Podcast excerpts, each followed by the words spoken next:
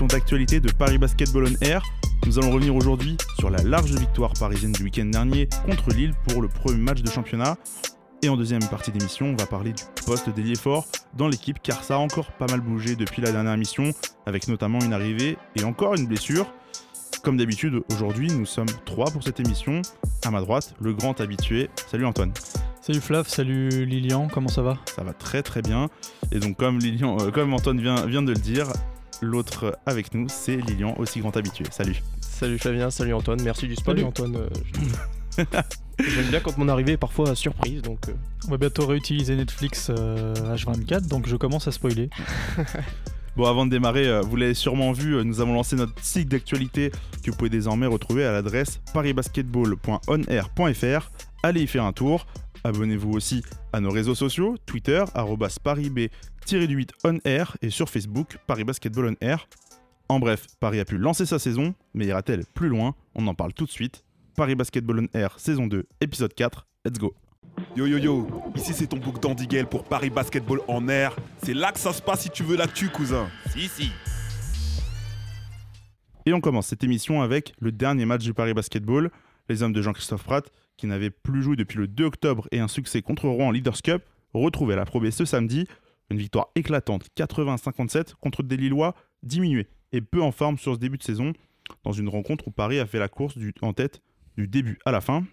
Alors on va débriefer tout d'abord la, performance collective.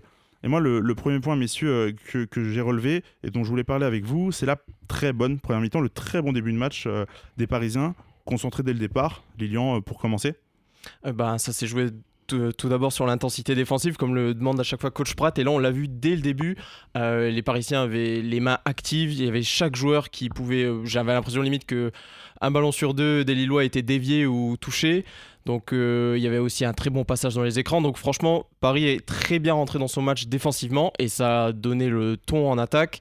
Euh, on a très bien senti la différence entre des Lillois un peu apathiques, en manque de confiance. Ça s'est vu dans leur jeu par rapport à des Parisiens décomplexés. Déjà par leur euh, qualification en Leaders Cup, on sentait une équipe pleine de confiance. Il y avait beaucoup de mouvements en attaque et euh, ben, ça ressenti dès le début de match où Paris a pu prendre euh, les devants très rapidement. Paris qui a encaissé que seulement 15 points dans le premier quart-temps, quand on avait marqué 25. Antoine, est-ce que tu es d'accord un peu avec Lilian sur cette, euh, sur cette analyse-là euh, du début de match Je suis entièrement d'accord, euh, la défense a vraiment muselé cette euh, attaque lilloise assez timide et très... En, man- en manque de, en manque de professionnels, ils étaient, ils étaient très peu, enfin, ils avaient beaucoup d'absents. Et offensivement, oui, un, collectif qui se trouvait bien, qui jouait rapidement et qui posait beaucoup, beaucoup de problèmes. À l'intérieur, il y a eu aussi beaucoup, de, beaucoup de, de pick and pop, de pick and roll. Ça a beaucoup tourné dans la raquette. Ça fait beaucoup de mal à la raquette lilloise. Donc, une vraie belle victoire collective. Ouais, moi, le. Ah non, Lilian, c'était il y quelque chose à avait dire une vraie différence. On, on sentait une vraie différence entre Paris et Lille. On sentait euh, Lillois assez lisible dans leur jeu. Ça jouait beaucoup à l'intérieur, mais ça faisait des mouvements au poste. Ça ressortait pas forcément à la balle comparé à Paris, qui avait beaucoup d'alternance euh, intérieur-extérieur.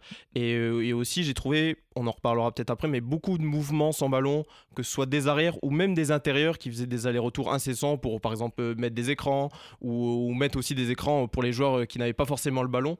Donc c'était assez visible entre les deux équipes cette différence de d'intensité et aussi d'intention euh, offensivement. Et puis, c'est peut-être aussi la, réussite à 3 points des Parisiens qui a vachement ouvert à l'intérieur les, euh, les, possibilités, notamment bah, pour Ismaël, notamment pour, euh, pour d'autres joueurs.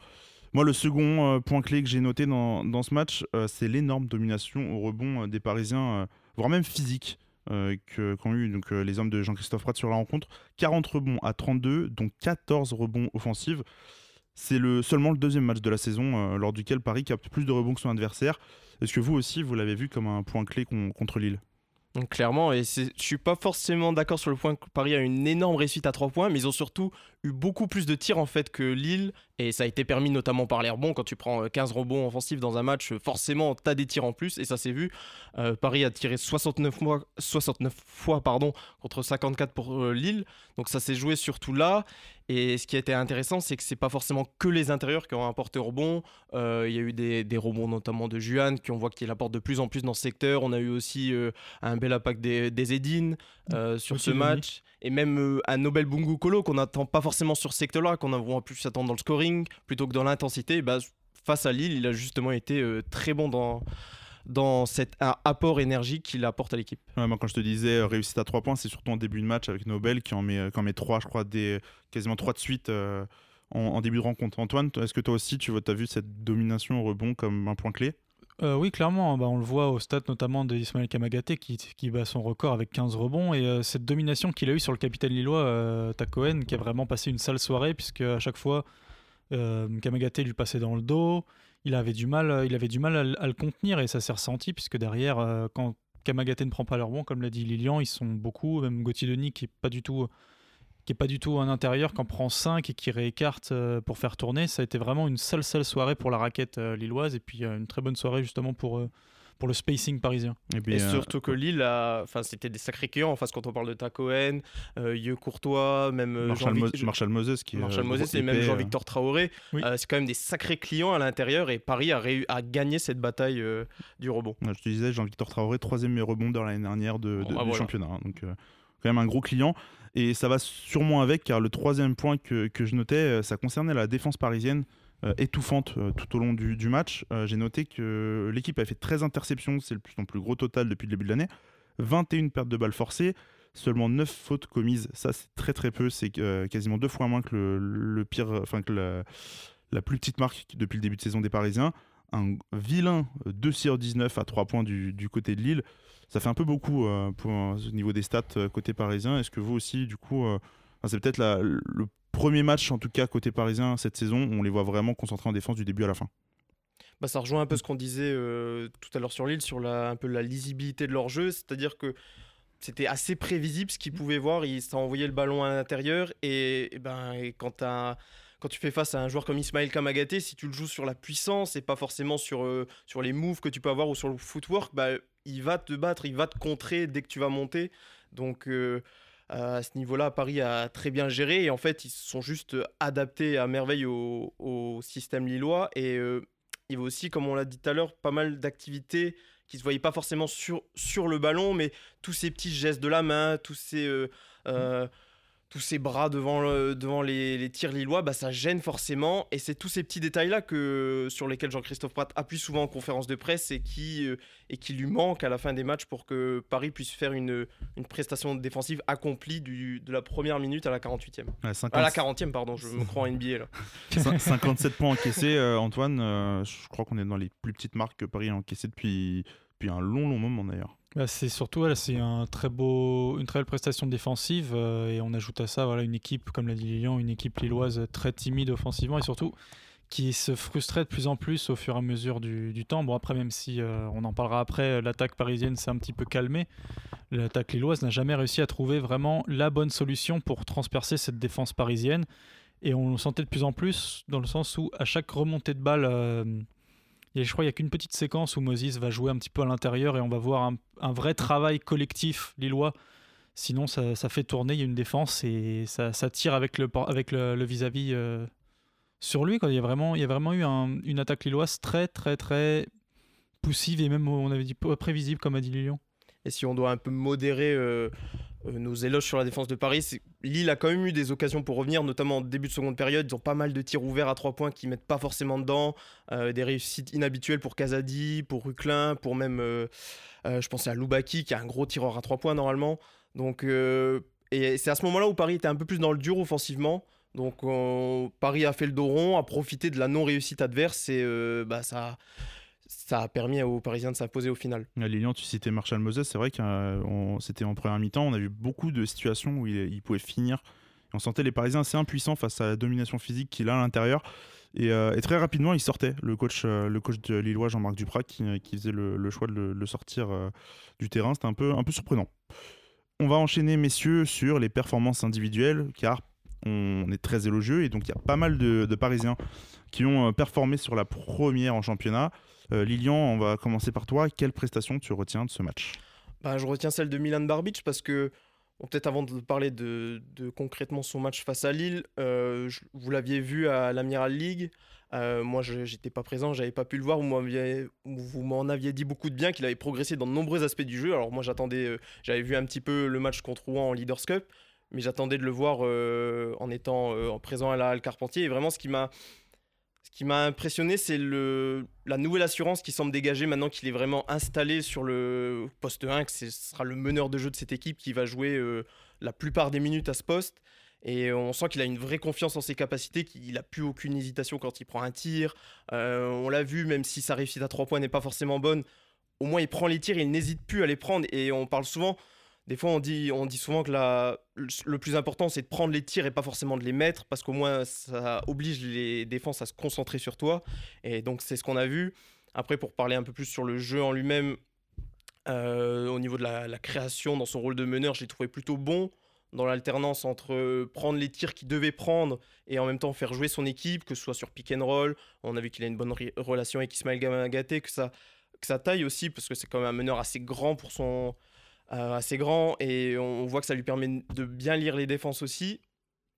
Et euh, pour se terminer sur cet aspect création du jeu, je vais peut-être un peu laisser la parole à Antoine, mais la petite différence qu'on voit par rapport à Sylvain Francisco, c'est que bon, Sylvain, on sait, meneur très explosif qui va beaucoup vers le cercle, euh, Milan y va, peut y aller, mais il a aussi cette capacité justement à lever la, avec sa taille à lever la tête et à pouvoir servir les joueurs à trois points. C'est pour ça qu'aussi Paris a autant euh, tiré à trois points, c'est que Milan euh, ressortait sur les joueurs ouverts.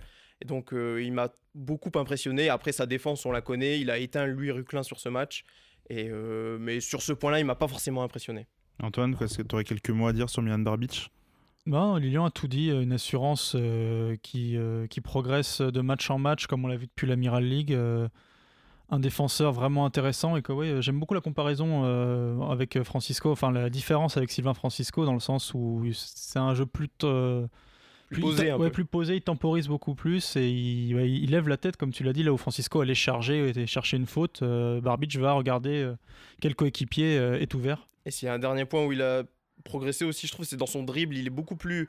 Euh, il a jamais eu peur d'aller au contact, mais avant, souvent, quand il commençait à faire son drive, dès que le défenseur lui rentrait un peu dedans, il pouvait arrêter son dribble ou, euh, mm. ou se sentir un petit peu perdu sur l'action. Et là, maintenant, on le sent vraiment Enfin, je le sens très à l'aise balle en main et ça se ressent sur toutes ses actions. mais je crois que c'est lui qui ouvre le score euh, pour les Parisiens dès le départ. C'est lui qui prend le premier tir. Il le, c'est un mi-distance en side Non, le premier, c'est il va au cercle justement. Il va au cercle. Ouais, Il va au cercle. Mais dans, les, dans le début de match, il met 4 ou 6 points. il, il, met 6 points de suite à un moment sur que des pull-ups à mi-distance. Et justement, ça c'est très intéressant. On sent qu'il a, qu'il développe un vrai, une vraie capacité à cet endroit-là du terrain de mettre des tirs d'un peu quand il veut, euh, que ce soit ligne de fond, que ce soit à 45. Et ça, c'est vraiment intéressant pour la suite s'il peut développer une arme qui soit, entre guillemets, inarrêtable, on va dire, entre guillemets. Antoine, toi, tu aurais choisi euh, quelle, euh, quelle performance individuelle sur, sur cette rencontre? Ben, Un jeune Bégarin qui nous impressionne de match en match aussi depuis le début de cette saison.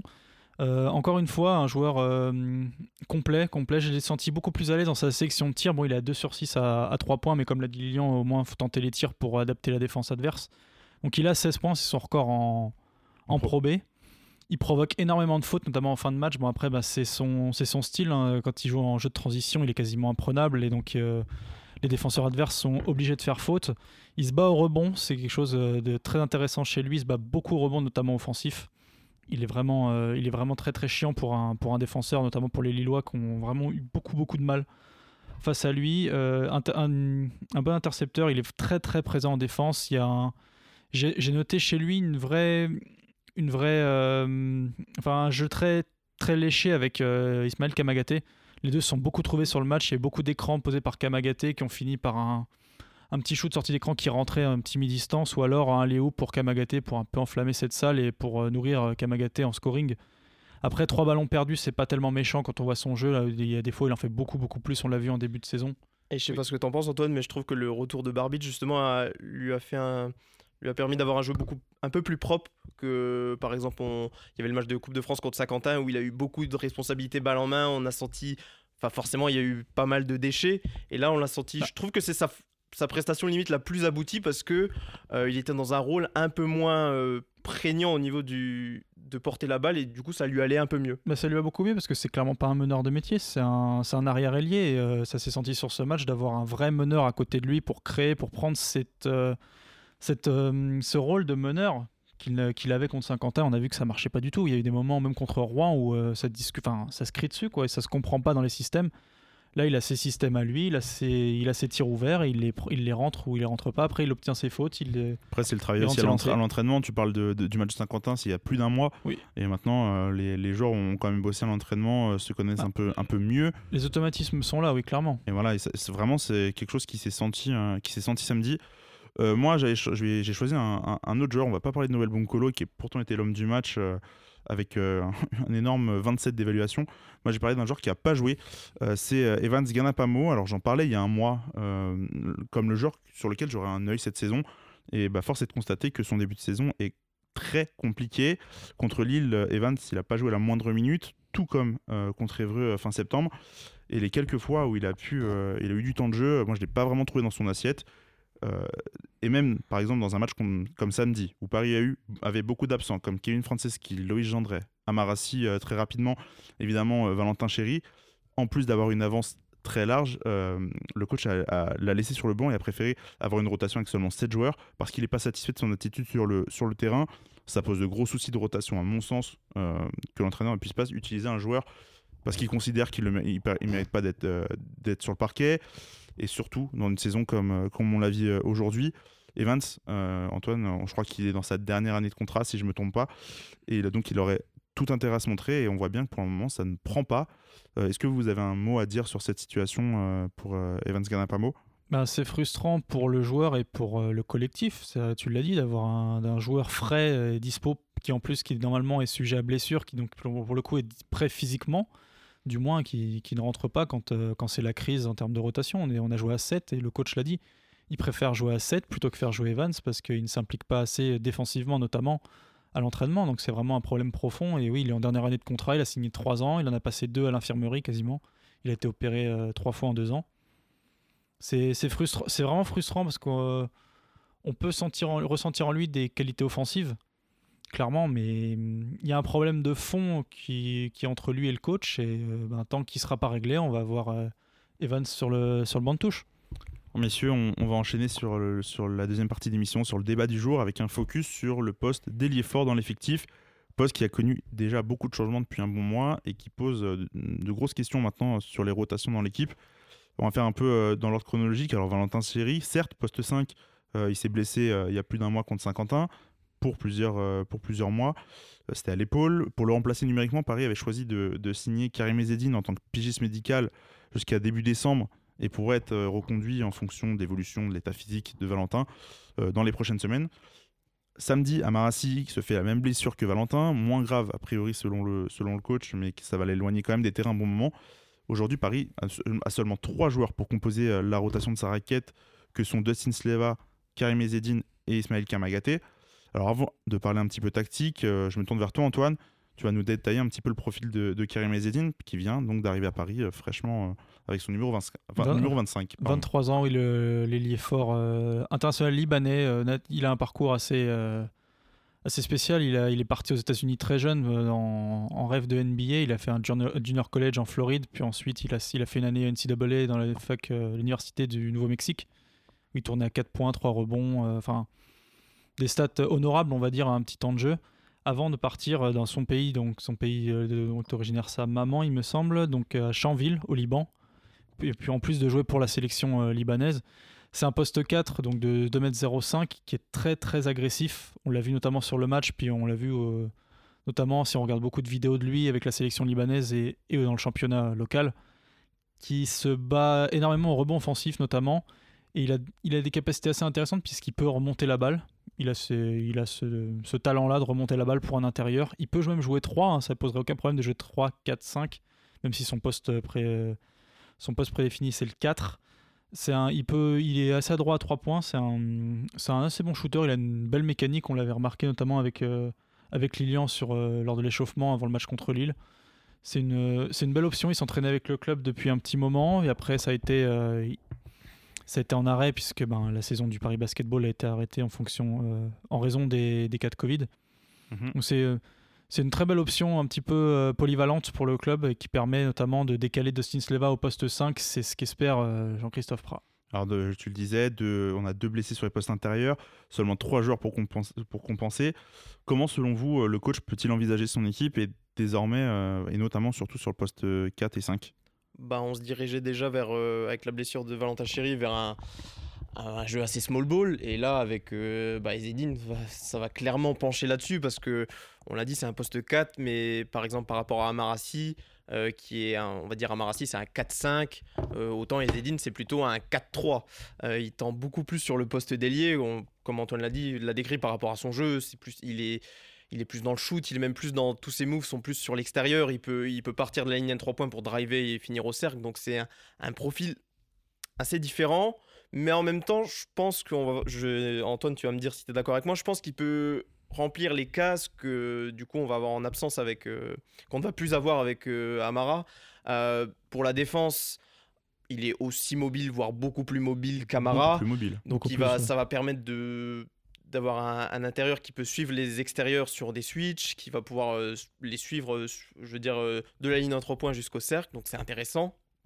Et après, Amara était cette année, on- il faisait un gros début de saison. notamment, il arrivait, enfin, il prenait beaucoup de tirs qu'il mettait dedans, notamment à 3 points.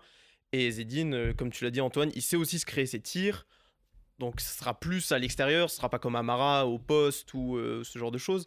Mais euh, je pense qu'il peut remplir les cases qu'Amara faisait, mais ce sera dans un style assez différent. Antoine, comment t'envisagerais la, la rotation sur les postes 4 et 5 euh, à Paris? Tu veux que je fasse le. Tu veux que je t'annonce ce que, ce que je ferai à la place du coach? Ouais, pourquoi pas. Bah, il avait évoqué une fois euh, en conf de presse, j'aimerais bien voir Nobel en 4, justement, pour garder Sleva et Sleva en backup euh, poste 5 de d'Ismaël Kamagaté et Karim Esdine euh, en backup justement de Nobel. Ça permettrait encore de jouer small ball, comme l'a dit Lilian. Parce que le coach a clairement une idée. Cette année, ça va être Milan, Bégarin et Kamagaté. Ces, postes-là sont clos. Nobel, vu ses prestations, on a du mal à l'imaginer sur le banc. Clairement. Donc voilà, c'est clairement le meilleur scoreur, peut-être même le meilleur joueur de cette équipe en termes de talent pur. Donc euh, Karim pourrait apporter voilà, cette intensité, cette bataille au rebond et ce- cette capacité à, à stretch.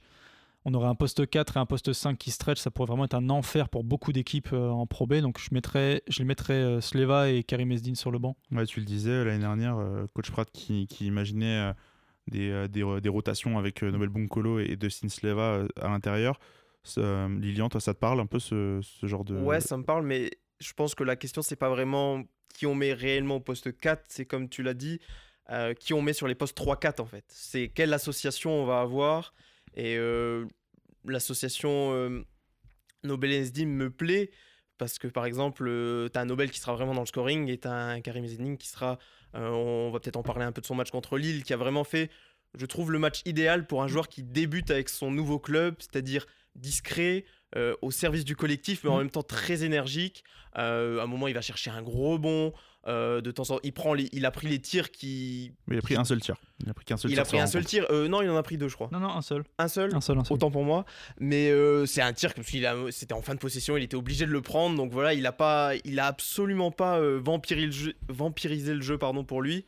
Et euh, c'est très intéressant parce qu'il aura de toute manière ce rôle de, de remplaçant qui doit amener de l'énergie et qui doit euh, booster euh, la seconde unité. Face à Lille, notamment face à Jean-Victor Traoré et Thomas Courtois, qui sont globalement deux des trois meilleurs joueurs de cette équipe. euh, ils ont vraiment quasiment pas existé lorsqu'ils défendaient sur, sur eux, même quand ils allaient créer du jeu à- l'extérieur, c'était vraiment, c'était vraiment compliqué pour eux. Et il a vraiment fait une bonne, bonne prestation. On va, on va passer sur les questions qui fâchent un petit peu.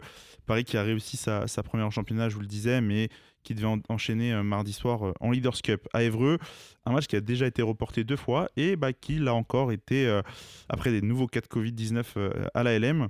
Alors à l'heure où nous enregistrons, euh, à peu près deux heures avant les annonces du, président de la République, la saison n'est pas encore interrompue, même si c'est la tendance et qui, ça, va, ça va largement vers cela.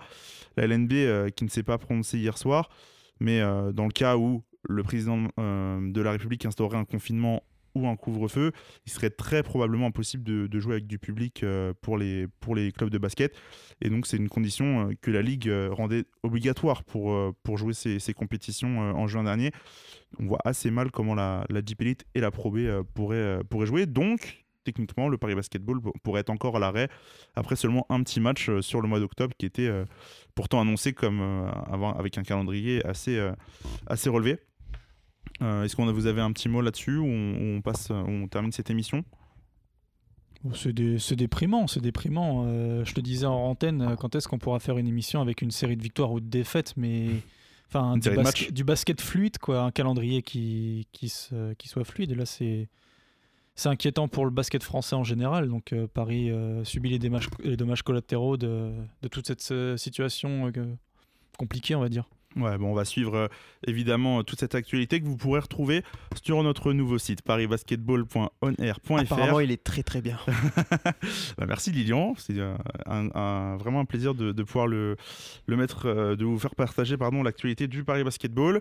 C'est ici que va s'achever cet épisode. N'hésitez pas aussi à vous abonner sur nos réseaux sociaux arobase parisb-8 on air sur Twitter et Paris Basketball on air sur Facebook. Vous pouvez désormais retrouver le podcast sur YouTube, sur Spotify, Apple Podcast, Google Podcast et SoundCloud. Likez, notez et partagez ce podcast. On espère vous retrouver au plus vite. Merci les gars et à la prochaine. Salut Bye bye.